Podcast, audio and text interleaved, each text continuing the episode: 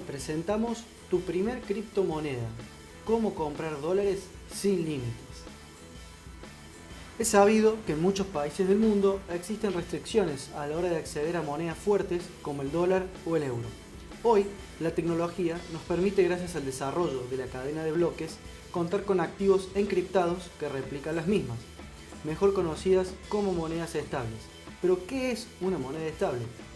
Básicamente, es un activo encriptado cuya función es replicar un subyacente, en este caso del ejemplo, el dólar, que sirve principalmente para la compra de otros activos dentro de las plataformas de trading.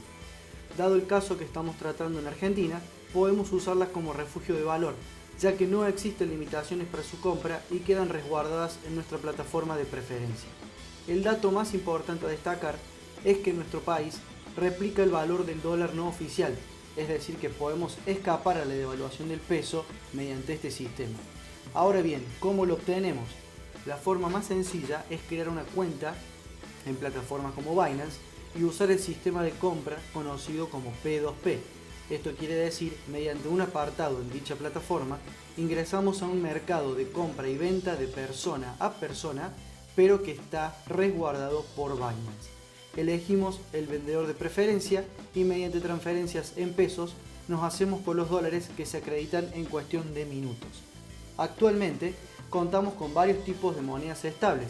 Tenemos el USDT, que actualmente es el dólar digital de mayor capitalización de mercado, el BUSD, el token nativo de Binance o el DAI, aceptado por muchas casas de cambio argentinas, entre otros.